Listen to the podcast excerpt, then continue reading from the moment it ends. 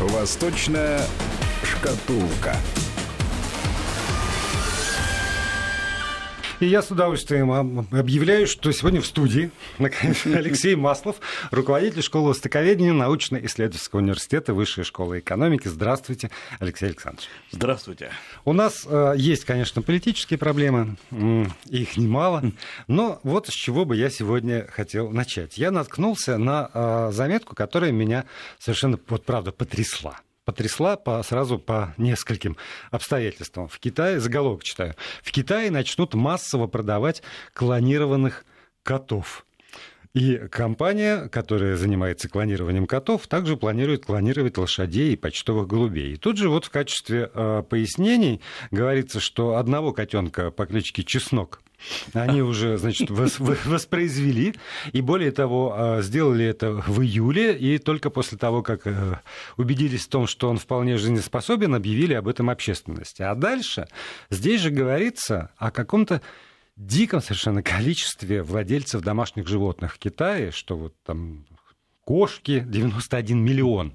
91 миллион котов и собак проживают в китайских семьях. И более того, а, вот эта компания, она, я ее не называю по, по понятным причинам, на всякий случай, чтобы не провоцировать спрос из, из России, она утверждает, что китайцы настолько привязаны к своим домашним животным, что вот а, скорее ну, как бы они рассчитывают, что э, владельцы, особенно кошек и котов, будут э, создавать копии своих любимых, вот э, уже привычных с большей вероятностью, чем заведут какого-то постороннего нового домашнего питомца.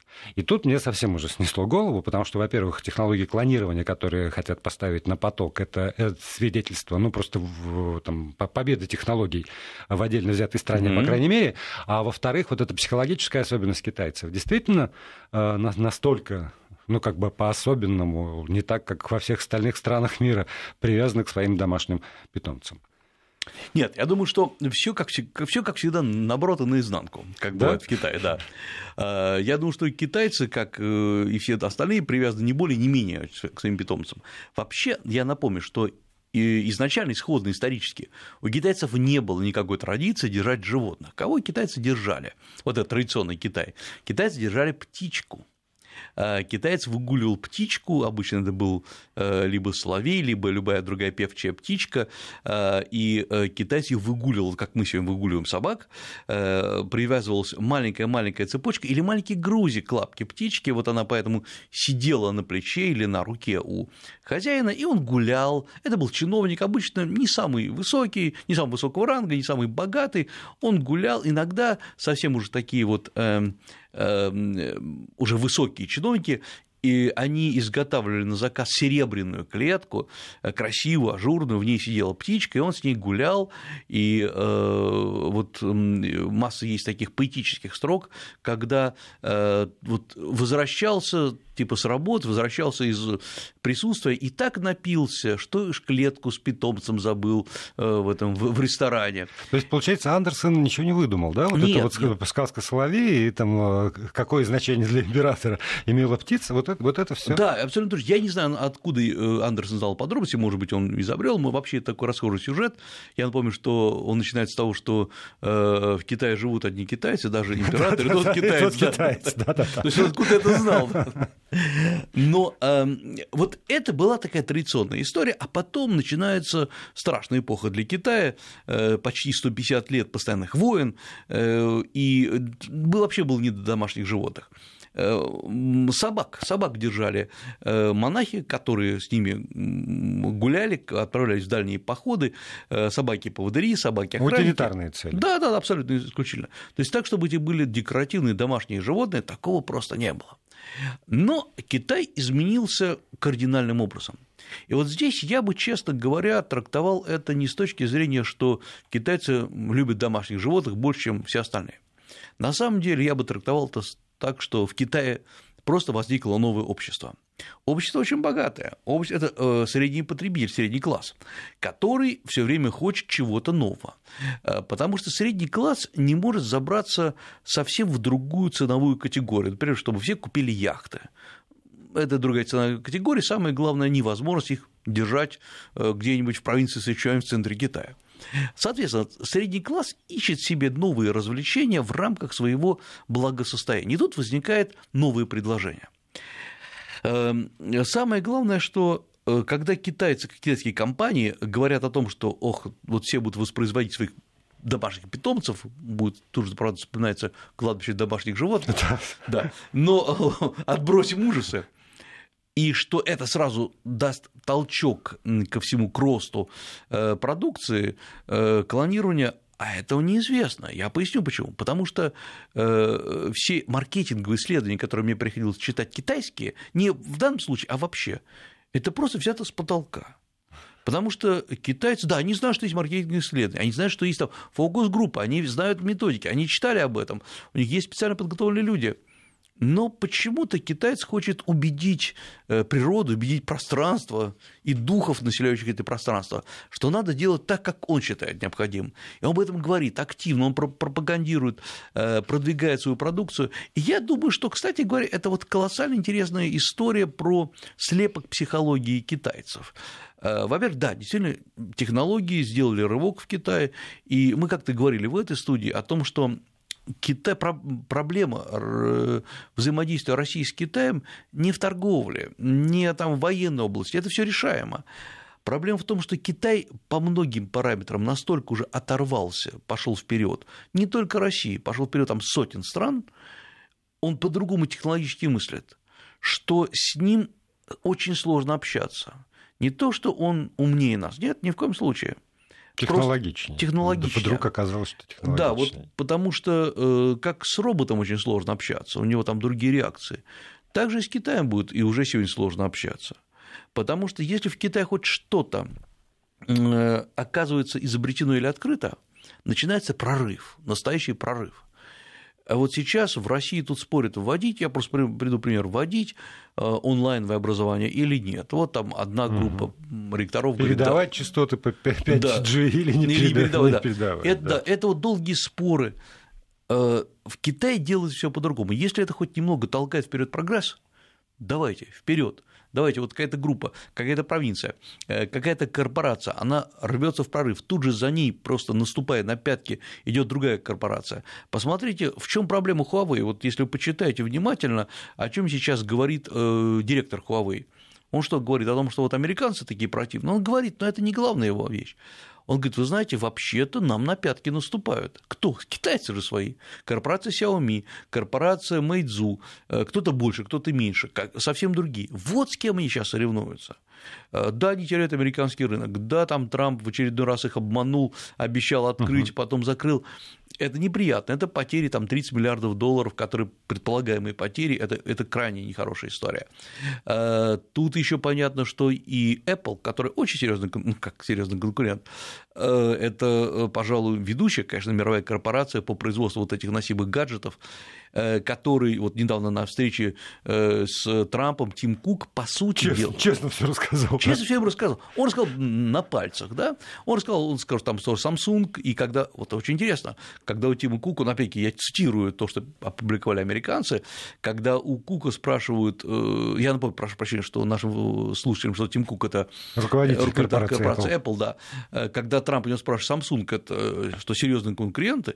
И Кук говорит, это очень серьезные конкуренты, то есть это не шапка закидательские ребята. Да, и если вы, Трамп, продолжаете свою политику, то имейте в виду, что мы оказываемся в проигрыше по сравнению с нашими ведущими конкурентами. Да, да, вот так да, вот, очень, да. То есть вот он показал, бизнесмен бизнесмену показал на пальцах, на цифрах. А ведь Samsung это не, не, то, не единственный конкурент. Huawei серьезный конкурент, у которого, помимо того, что там гигантский американский рынок, на который они хотят прорваться, огромный китайский рынок. Я сейчас помню Э, вот просто как, как все это изменилось. 10 лет назад э, мы обсуждали с одной такой крупной международной организацией, которая работает в Китае, э, они объявили тендер, какие телефоны купить своим сотрудникам. Как всегда, тендер, всякие маленькие и большие китайские фирмы выбрасывают свои телефоны, и там было два параметра – цена и качество, и там было несколько функций, в том числе там защищенность, эксперты проводили все это дело, и мне там пришлось, просто меня попросили провести переговоры с финалистами, чтобы выяснить некоторые условия.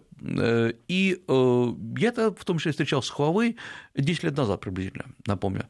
И э, я понял, что они, вот, например, не готовы поставлять в таких больших объемах, и самое главное, поставлять как в таком качестве, потому что там был... 10 лет назад да, всего. 10 лет назад, да. Сейчас, вот если бы я там, к счастью, уже за это не, там, не отвечаю никак, поэтому могу честно сказать, я бы 100% сказал, ребят, надо покупать Huawei потому что система обслуживания, сервисы, э, новые э, функции, э, да, там очень много китайскости в этих телефонах, в этих там гаджетах, но все нормально, они работают. Вот, вот что-то произошло. И они, так же, вот почему, о чем я сейчас говорю, посмотрите, две модели работы, скажем, западная, ну, Apple возьмем, классическая, и э, китайская, восточная, Huawei. Apple дотачивает любую технологию просто до совершенствования, и новых технологий, казалось бы, не так много, но то, что работает, работает идеально. Вот абсолютно точно. В этом история западного эм, технологического искусства. А у Huawei другое. Если вы посмотрели бы на многие телефоны 10 лет назад, э, у меня был в Китае как раз хуавейский, хуавейский телефон, э, я два раза их сменил, потом просто отказывался покупать, потому что все, что можно было не работать, не работало. Если телефон должен был зависеть, он зависал в самый неприятный момент. Э, я помню, мне звонит один из сотрудников Госсовета КНР, у меня висит телефон Huawei. Я ему перезваниваю, он тоже отключается. Потом мы с ним встречаемся и говорим, что мы показываем друг другу одинаковые телефоны, и оказывается, что они все время зависали. Была какая-то вот такая э, партия таких телефонов, телефонов абсолютно одинаковая. Э, значит, э, я ему в шутку-то спрашиваю, слушай, может быть, вы прослушиваете эти телефоны так, что обрыв связи идет? Он говорит, они настолько плохих, даже прослушивать невозможно. Еще 10 лет назад. Сегодня, конечно же, это классная, классная продукция. Э, но что делал Huawei? Он постоянно делал новые новые модели, ошибки, еще раз модель, еще раз ошибка, пока они не доводили до, ну, до, не даже если не до идеала, до нормальной модели. В этом суть китайского прорыва. Постоянно делать сотни попыток. Не да, боясь ошибиться. Не боясь ошибиться. И самое главное, не боясь, что э, будет какой-то окрик, какие же вы там сики, э, долой ваши зарплаты. Вот, но ситуация изменилась. Вот, например, Huawei, опять-таки, на днях буквально объявляет, что поскольку конкуренция очень серьезная, э, Huawei я просто буквально, если не дословно, то близко к тексту цитирую выступление руководителя Huawei. Он говорит, нам теперь приходится перераспределять ресурсы, и мы раз в три месяца будем теперь увольнять неэффективных сотрудников. То есть раз в три месяца проводится чистка в лучших китайских традициях, партийных, правда, традициях, и э, чтобы все знали, что раз в три месяца твою работу лично твою будут проверять. Такой вот KPI. И э, такого раньше не было. Во-первых, это социально неправильно, сказали бы китайцы. Э, в Китае вылететь с работы, расплюнуть, а вот найти хорошую работу очень сложно. А почему социально неправильно? Если действительно страна, зато, ну и потом, как, как я себе представляю китайцев, так работать, работать, работать и работать. Если он работает честно, то он уверен в том, что его-то не выкинут совершенно. Э, профессионализм разрос. Раньше можно было просто э, победить конкуренцию, работая не 22, а 24 часа в сутки и умереть на работе. А сегодня этого недостаточно. Нужен очень высокий профессионализм, таланты нужны, нужен драйв, нужна изобретательность. А вот это просто приходить и паять какую-то одну микросхему уже не подойдет. А если ты умеешь только что паять и собирать, да, есть вот заводы Foxconn, тайваньские на китайской территории, вперед иди, будет тебе зарплата 300-500 долларов в месяц, это нормальная зарплата, э, снабжение продуктами, проживание, э, все нормально. Э, потом, правда, опять-таки жалобы, что возникают профессиональные болезни, угу. переутомление, ну, увы. Если же ты где-то обучился, а сегодня это тоже изменение Китая, Сегодня Китай готовит э, своих инженеров на таком уровне, что не надо их обязательно посылать куда-то, чтобы их хорошо подготовили. Есть уже свои лидеры. Кстати говоря, вот это очень важный момент. Сегодня прорыв китайский, технологический, идет за счет своих разработок, э, тех инженеров, которые обучились в Китае. Вот это как раз, на мой взгляд, ну, показатель. И самое главное, обратите внимание, вот опять-таки, возвращаемся на 10 лет назад, э, коль бы так заговорили, мы сейчас говорим про клонирование, 10 лет назад э, обладать китайской вещью было, ну, мягко говоря, значит, что у тебя не, не все хорошо с деньгами. Ну да. Поэтому ты, ты пошел не в магазин, а на рынок и купил там китайскую вещь. Да, абсолютно вот, правильно. Вот да. так-то так. И более того, это считалось нормальным в том плане, что, ну да, у тебя нет денег на хороший товар э, брендовый, неважно, это э, одежда или телефон, ну, купи подделку. Я, кстати говоря, помню, что, а, вот и тоже, это довольно интересное наблюдение, года три, что ли, назад я обратил на это внимание. Раньше были э, китайские рынки, ну, они есть сегодня, которые были завалены китайскими поддельными телефонами. То есть телефоны были очень известных марок, тогда еще Virtu выпускалась, дорогой uh-huh. бренд, который формально сначала Nokia принадлежал, потом там перешел под других хозяев, и они очень дорогие. И выпускали, они в поддельном виде, они лежали просто, как ни странно, один к одному ну, специалист различит, но я не настолько глубокий специалист, чтобы на, на, на взгляд определять э, качество металла. Э, лежали телефоны многих, там, Motorola тогда еще и так далее. Э, естественно, это стоило очень дешево. Сегодня резко уменьшилось. И я, поговорив с ребятами, с китайскими, которые это продают, э, я спрашиваю, а в чем вопрос, что накрыли вас серьезно? Там завод, на заводах делается, uh-huh. это просто так не сделается. Например, даже технология выпуска там, тех же самых телефонов Virtu была, когда каждая клавиша вытачивается отдельно на станке. То есть это нужно производство. А они вдруг говорят, вы знаете, перестали покупать. Просто вот, э, как ни странно, покупать сейчас иностранцы, чтобы так показать своей девушке, смотри, какую там штучку я купил в Китае. Скорее, как сувенир. Да. А почему? А потому что, значит, китайцы сейчас покупают китайское, потому что по цене это очень хорошо, по качеству это довольно надежно. Вот э, прошло даже не 10 лет, а меньше. И Китай, сегодня весь мир знает китайские гаджеты – в любом случае, ну, Huawei знает практически все. Uh-huh. А вот теперь посмотрим, почему это как это происходит. Вот мы, сейчас, я, мы сейчас только что поговорили о схеме. В прорыв рвется несколько корпораций, грызутся между собой очень жестоко, и в конце концов возникает какая-то э, какая продукция поразительная. Э, и а посмотрите, что с Россией, у России происходит. У нас же были тоже свои, кстати, очень интересные находки. Вспомните Йотафон знаменитый Э, тот, который можно было читать с двух сторон. У него был э, один цветной э, экран, второй черно-белый. Это, это, хорошая, это хорошая история была, эм, но все ошибки, которые можно было сделать, сделали завысили цену, потом продали частично это все Китаю. И, кстати, я напомню, что российский президент, тогда еще российский Йотафон подарил китайскому президенту Си Цзиньпину показав российскую продукцию. Она была в тот момент уникальна, и ничего не было доведено до конца. Вот э, кто знает э, в мире российские телефоны? Давайте честно говорить, никто не знает. Потому что э, это что, у нас мозгов не хватает? И я. И я, да, и, и э, я могу назвать, что там последний был сделан Яндекс Фон, который Яндекс Телефон, который э, продавался там по довольно большой цене, сейчас его сбросили почти в три раза цену. То есть он опустился до, ну, до его нормальной цены. Но э, это же абсолютно какая-то местная продукция. Я сейчас не буду говорить, хороший он, плохой. Uh-huh. Да, он стоит столько, столько, сколько стоит. Но э, это не прорыв никакой. Э, вот поразительно, что Китай сумел завоевать, отвоевать куски технологического рынка. Мы почему-то обращаем, э, обращаем внимание на то, что как Китай растет. Но ведь Китай давным-давно перестал расти э, с точки зрения выпуска массового ширпотреба. Сейчас, ну, при, при желании вы, конечно, сможете купить партию, грубо говоря, дешевых шмоток, но я за ними вам предлагаю поехать, например, в Индонезию или во Вьетнам, там все дешевле. И качество такое же. А Китай сумел просто переделать свой рынок, свои поставки, свое производство.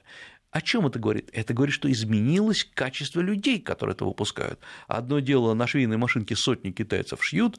Э, я как-то в Хэфэй, э, столице провинции Аньхой, видел завод, который меня поразил, у меня даже есть фотография, за горизонт уходящие головы китаяны, которые сидят за швейными машинками, это невероятно. Их, наверное, тысячи сидят в одном швейном цеху, если это, конечно, цех. Это в ангаре. В, ангаре, в ангаре, да-да-да.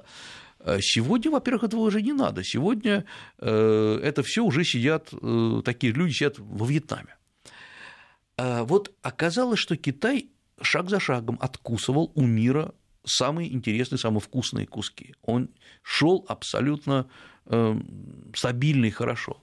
И даже по запускам космических аппаратов коммерческих опередил, да. опередил, опередил наша благословенная Родина. Опередил. А я покажу, почему еще произошло. Вот все же складывается из мелочей. Эм, почему-то, когда наш российский бизнес крупный выходил э, за рубеж, первым делом он делал странные покупки, ну, например, футбольные клубы. Как ни странно, Китай долгое время не буквально ни футбольных клубов, ничего потому что э, это было бы непонятно с точки зрения китайского бизнеса, зачем это делать. А вот совсем недавно прошло сообщение, что футбольный клуб, которым владеет Михаил Прохоров, был продан Алибабе, ну, Джеку Ба, по угу. сути дела. Э, то есть Э, Прохоров начинал с покупки клуба. Ну, на самом деле, конечно, он начинал с, с довольно сложных и, э, кстати говоря, очень эффективных схем в России. Да, да в Норильске. Да, в Норильске, да. Но, ну, кстати говоря, он очень эффективный менеджер, это, это, это правда. А, но э, выйдя за рубеж вот, на внешний рынок, каждый должен был прикупить себе футбольный клуб. Это странное детство такое. Джек Ма не стал покупать футбольный клуб. Э, он стал э, создавать огромные цепочки с, бытовые, э, с бытовых поставок. И вот уже после этого он понимает, что а еще хорошо улучшить свой имидж покупкой клуба. А вот сейчас вот я вам возражу в защиту Прохорова скажу, да. что Прохоров за то время, пока он владел этим самым клубом, он увеличил его рыночную стоимость в, сейчас не соврать бы, как минимум пять раз и, э, и прода, продал этот самый клуб с, с инфраструктурой подчеркнем. Ну, собственно, он и покупался этой инфраструктурой в пять раз дороже, чем в свое время купил. И это неплох, неплохое вложение денег, прямо скажем. Просто mm. у каждого своя специализация. Наверное, ну, наверное, Михаил Прохоров э, покупает, э, улучшает и продает. Вы знаете, я вам скажу даже другое, и признаюсь честно, я знаю там Михаила Прохорова лично, могу сказать, что он абсолютно гениальный менеджер, и э, он не делает ненужных покупок. Вопрос в другом. Я могу, например, посоветовать там, некому виртуальному Прохорову э, покупать коллекции картин. Они быстро дорожают. И им их можно продавать. И я знаю там целый ряд российских бизнесменов, которые так и делают. Вопрос в другом. Где здесь технологический прорыв? В этом смысле. Вот, вот да. мы сейчас говорим о другом. Да.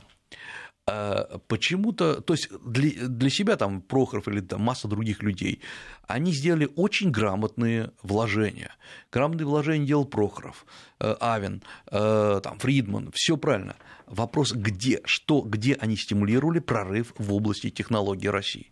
Почему сегодня Китай, а не Россия, находится на передовой линии в новых технологиях? Почему в Китае клонируют кошечек, а не в России? Ну, с этим вопросом мы уйдем на новости. Алексей Маслов, руководитель школы востоковедения, Высшей школы экономики, остается у нас здесь в студии. Если у вас возникают какие-нибудь комментарии, то вы знаете наши координаты 8903 176 363 в WhatsApp и Viber и 5533, короткий номер для смс-сообщений. Слово «Вести» не забывайте писать в начале текста.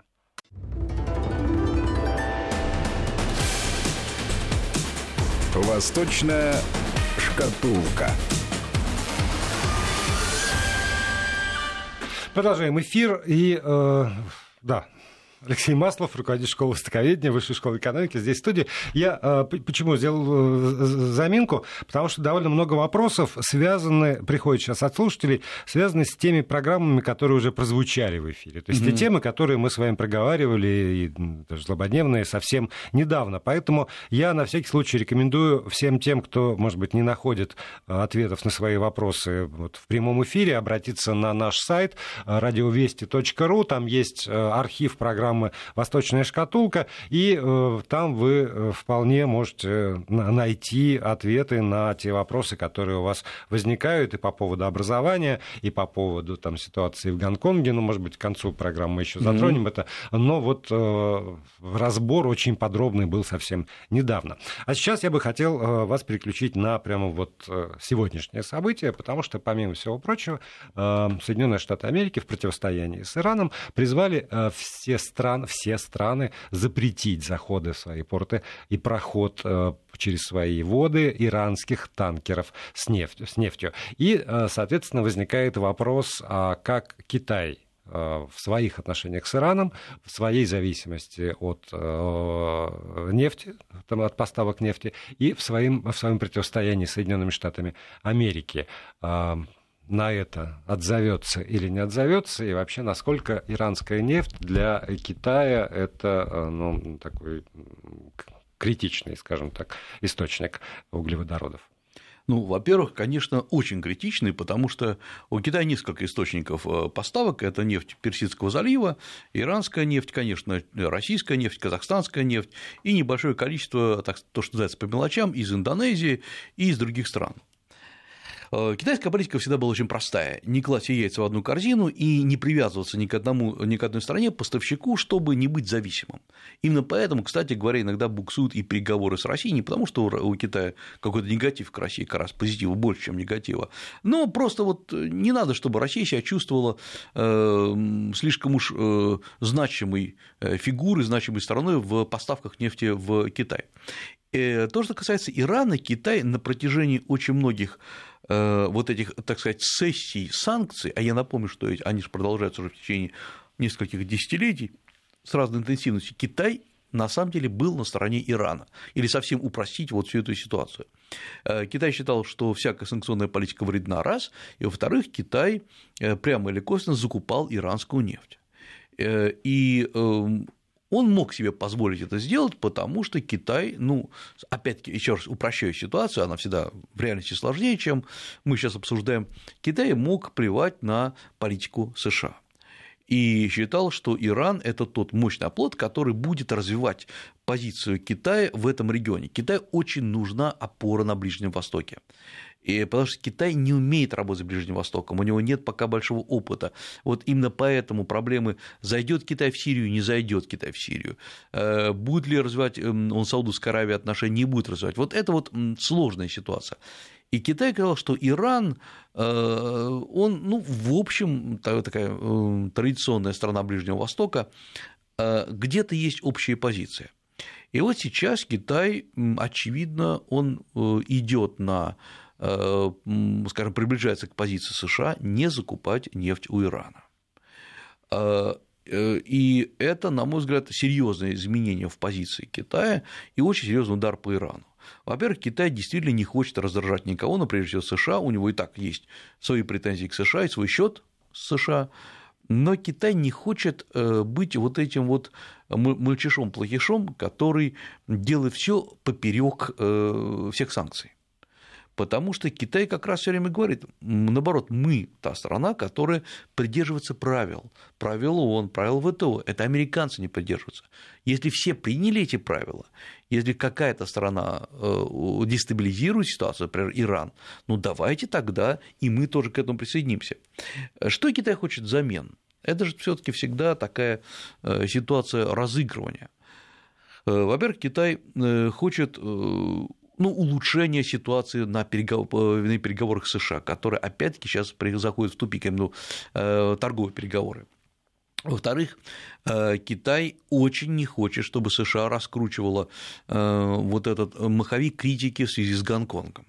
И не хочет, потому что приближается 1 октября, то есть день 70-летия образования, 70-летия образования КНР, то есть годовщина, и Си Цзиньпин не может стоять на трибуне на площади Тяньаньмэнь и испытывать дикую критику со всех сторон, э, что где же эта мощь и надежность позиции Китая.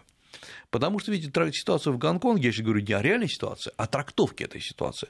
Можно по-разному э, трактовать. Можно подать это все и как действительно э, необузданный и неумный экстремизм, территория, которая не понимает э, своего счастья быть внутри Китая, а можно подавать это как борьба за свободу против автократии, которую устанавливает Китай. Вот э, сейчас, если США начнут, начнут раскручивать именно вот такой антикитайский маховик, ну, для Китая это, это не улучшит его имидж, а имидж всегда для Китая это еще и деньги в конечном счете. Извините, вот я вас прерву, потому что у меня складывается такое впечатление, что э, что бы Китай ни делал, уже вот все равно он э, записан главные и, ну, там можно говорить, соперники, противники, враги Соединенных Штатов Америки. Потому что только сегодня, а, значит, Китай, ну и Россия угрожают Соединенным Штатам в, в космосе, э, прозвучало заявление. Америка потеряла свое военное превосходство на Тихом океане, там и просто милитаризация Тихого океана угу. со стороны Китая такова, что Америка уже все откатилась да. куда-то. Дальше э, что-то что еще было сегодня, вот из той, из той же серии, когда вот Китай виноват.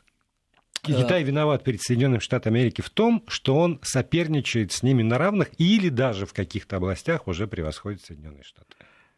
Во-первых, то, что делает сейчас Китай, это не на США, это на все другие страны. Потому что понятно, во-первых, э, США не скрывают, что Китай основной соперник во всем. Да и Китай, строго говоря, не скрывает. Он просто э, говорит, что, ребят, да, соперником можно быть, но при этом это не мешает сидеть за столом переговоров. Не воевать. Конечно, да. Просто другая, другой подход к спорной проблеме. Но есть же другие страны. Ведь для Китая сейчас крайне важно, опять-таки мы об этом говорили, образовать вокруг себя надежный лагерь. Э, лагерь, который будет поддерживать его не столько экономически, скорее наоборот, сколько политически. И самое главное, сама по себе вся модель экономического и политического развития Китая строится на максимальное расширение и заходы в другие страны. Китай прекрасно помнит историю с Советским Союзом, знает и изучает ее, и, может быть, изучает ее значительно более тщательно, нежели у нас. То есть, когда стоило Советскому Союзу начинать распадаться, э, уменьшать э, капитал вложения в другие страны, в страны Африки, Латинской Америки, эти страны просто тихо повернулись спиной или боком к России. Типа, будут деньги, Заходите. Заходите, да. Э, э, вот смотрите, даже до сих пор сегодня многие страны не рассчитались с Россией по долгам Советского Союза. Э, и некоторые долги мы просто списываем. Это то же самое, что и с Китаем. Сколько мы потеряли в, в Латинской Америке? Столько же, сколько Китай, там, может быть, даже меньше мы потеряли. И вот Китай понимает, что деньгами нельзя бесконечно покупать лояльность. Надо покупать лояльность по-другому тем, что, ребята, мы предлагаем вам модель развития мира более оптимальную, чем США, и дело не в деньгах. Дело в том, что это новые технологии, это открытое образование, это открытые рынки, это вам не нужны даже от нас деньги, мы сделаем так, что вы сами сможете зарабатывать, потому что низкие тарифы, мы уменьшаем патентные барьеры, мы делаем мир прозрачным, каким он должен быть, если бы не сотни вот этих вот препон. И э, многие страны на это идут. Они понимают, что Китай предлагает действительно, на мой взгляд, сегодня более оптимальную концепцию. Другие, а другие, у других есть другая проблема. Они не так много производят. Э, конечно, хорошо бы, э, чтобы какая-нибудь там Колумбия или не какая-то, в общем, вполне достойная, но кризисная страна Колумбия или Венесуэла или э, там все страны Латинской Америки имели бы возможность сбрасывать свою продукцию без тарифных барьеров, потому что тогда они могут выигрывать конкуренцию. И посмотрите, это просто простой пример, на чем сейчас расцветает Перу. Ну, давайте честно говорить, не самая мощная страна Латинской Америки. Да потому что Китай просто обдулил тарифные барьеры с Перу, и овощи, фрукты э, перуанские идут в Китай. И вот теперь Перу, как ни странно, соперничает с Вьетнамом. Из Вьетнама вести ближе, ближе да. да. А в Перу все дешевле, ну, потому что там меньше зарплаты. И вот, вот Китай между двумя странами, по сути дела, обнулив барьеры, устроил соревнования. И соревнования идут не между поставками в Китай, а между экономиками этих стран. Чтобы Вьетнаму победить Перу, как ни странно, следует оптимизировать свои расходы. То есть Китай э, таким образом косвенно меняет экономики других стран. Вот это э, почему сейчас Китай так активно пытается объяснить свою позицию. Кстати говоря, Китай серьезно изменил. Посмотрите на последнее заявление синхронное, которое сделал э, Китай и Россия, там, или Россия и Китай по поводу запуска со стороны США да. Да, ракеты. Это, это, пожалуй, синхронное заявление, поскольку всегда Китай говорил, вы знаете, вы сами разбираетесь, а мы сидим высоко, мы смотрим на мир как великий мудрец, э, и ваши человеческие страсти в э, мире мирской, мирской пыли нам это неинтересно. Сейчас Китай тут же выступил, сказал, что нет, нет, так, то так нельзя делать. И с Россией, это совместное заявление с Россией. Э, далее Китай э, постоянно подчеркивает то, что э, ни одно свое обещание, которое Китай дал другим странам, он не нарушает. Он обещал капиталовложения, он вкладывает эти вложения. Чего сейчас, на мой взгляд, испугались многие другие страны? До того, что из-за давления на Китай у Китая не хватит денег инвестировать по старым проектам.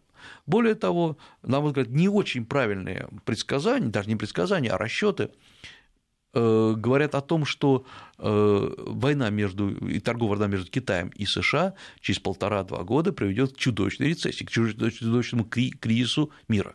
Ну вот про это Кук говорил, и про это сейчас я тоже еще расскажу после маленькой паузы. Вести ФМ. По поводу того, э, к чему может привести эта война, как раз много сейчас говорится, и э, в очередное сообщение как раз сегодня аналитики JP Morgan посчитали, во что это обойдется не миру вообще-то, mm-hmm. там, никаким, ни экономикам, ни, ни процентом роста вот, э, там, мирового продукта, а во что это обойдется конкретной американской семье. И э, посчитали, что если Дональд Трамп все-таки введет еще 10% пошлину на импортируемые китайские товары объемом в 300 миллиардов, как это было заявлено, то тогда каждая американская семья из своего бюджета заплатит одну тысячу долларов в год. А если Трамп угу. ведет еще обещанное уже, то тогда как минимум 1300 долларов. И это все вот такие какие-то абсолютные цифры, про, ну, ну там, что для американской семьи 1300. Но если мы возвращаемся в политику, то получается, что одно из самых главных достижений, которым бравирует Трамп, начиная сейчас свою предыдущую предвыборную кампанию, это то, что при нем экономика Соединенных Штатов воспряла, там, куст посади вырастет, у всех есть свои возможности. И итогом, посчитали тоже американские экономисты, стало то, что каждая американская семья в среднем стала э, за год получать больше на 1300 долларов. Вот это такой вещь, это, это вот ваш семейный бюджет плюс за, за счет меня Трампа. И теперь получается те цифры, которые приводит JP Morgan, что э, за счет тебя Трампа и за счет того, что ты не можешь договориться с китайцами, или не хочешь договориться с китайцами, или ты развязал эту войну торговую с китайцами, это 1300 уходит, уходит обратно, обнуляется, и тогда, и что ты тогда? Ты, ты кто? Зачем это? Зачем это все, Трамп? И вот э, то, что параллельно как раз идет, и, и Кук, например, и Джипи Морган, ну, еще куча вс- всех остальных э, авторов, по крайней мере, статьи, которые читаю, на, на, на, заставляет думать, что максимум год-полтора то есть вот канун предвыборной кампании очередной, и Дональд Трамп будет вынужден все-таки пойти на соглашение, компромисс, отказаться от противостояния, потому что прямо накануне выборов вот такая вот финансовая статистика ему уж вообще никак не нужна. Китайцы же тоже, наверное, про это чего-нибудь догадываются. Эм, они знаете, тоже читают те, те статьи, которые читаю я. У меня сильное подозрение, что JP Morgan, они прослушали нашу там предыдущую да, передачу, да, да, да. где мы точно сказали, потому что здесь не надо быть крупным аналитиком, надо понять, что Э, Трамп не может подойти к выборам с двумя нерешенными проблемами. Это Северная Корея, которая вечно висит э, вот в воздухе, да, и, и спускает ракеты, э, и Китай. То есть, потому что Трамп должен выйти на каком-то позитиве. А. Разрулили ситуацию с Китаем, Б. Разрулили ситуацию с Северной Кореей. С двумя нерешенными проблемами нельзя идти на выборы. Или, по крайней мере, любой оппонент, находясь на трибуне, когда будут прямые дебаты, он, он вот эти цифры приведет. Да. Соответственно, здесь надо понимать не в, не в оправдании Трампа, а в оправдании, скажем, логики эм, действия США. Любой бизнесмен, в том числе Тим Кук, он заботится о нынешнем ситуации э, в корпорации, потому что у него каждый год отчет перед акционерами и очень внимательно на все это смотрит. И поэтому Кук должен делать все возможное, так же, как любой там другой э, там Наделла в, в Microsoft и другие ребята должны делать все возможное, чтобы происходил рост акций, чтобы происходила капитализация компании. Эм, это их проблема. А вот есть проблема США. Проблема США – это долгосрочная игра с Китаем и с другими странами. Вот в долгосрочной перспективе для, Китая, для США нельзя дать Китаю развиться, нельзя отхватить еще большие куски мира. Время было упущено. Трамп делает, э, ну, администрация Трампа, назовем так, делает массу очень неглупых шагов по отношению к Китаю именно в долгосрочной перспективе это бьет и по экономике США.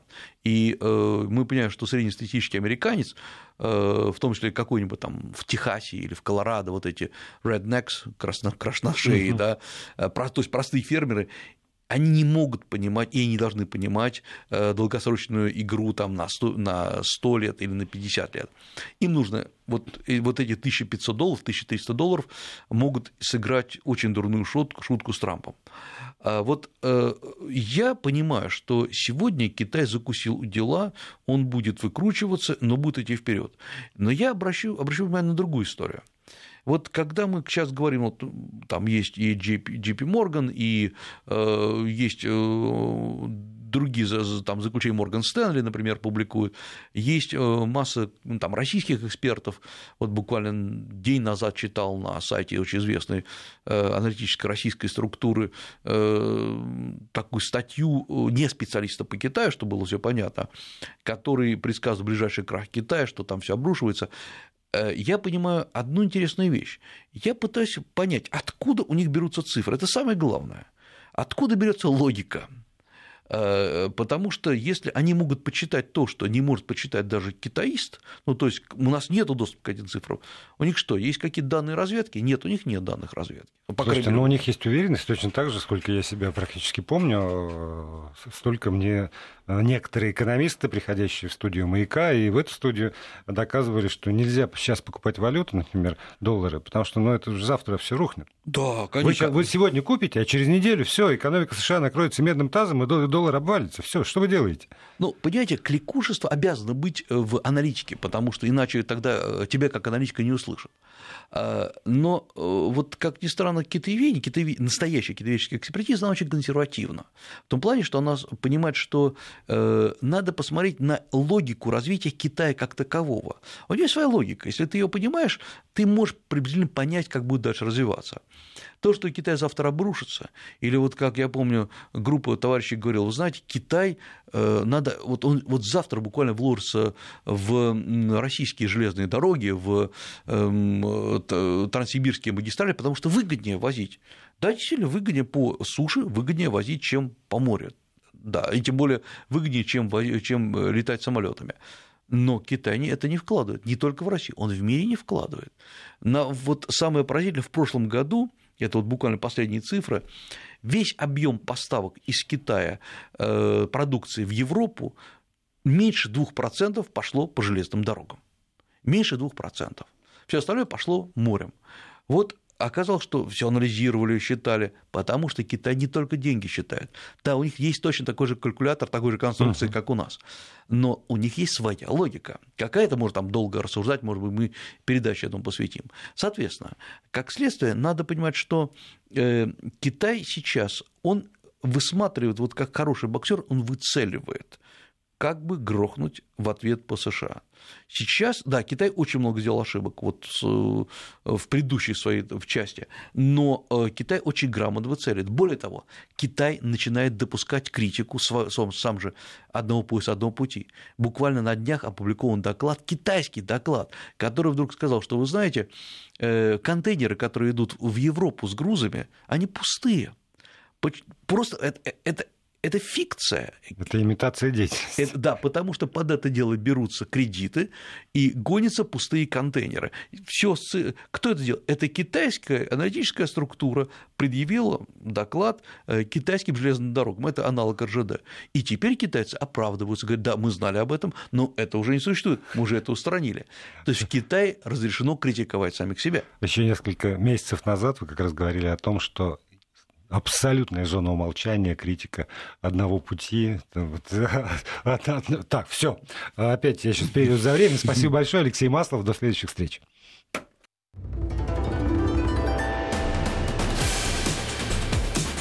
Восточная шкатулка.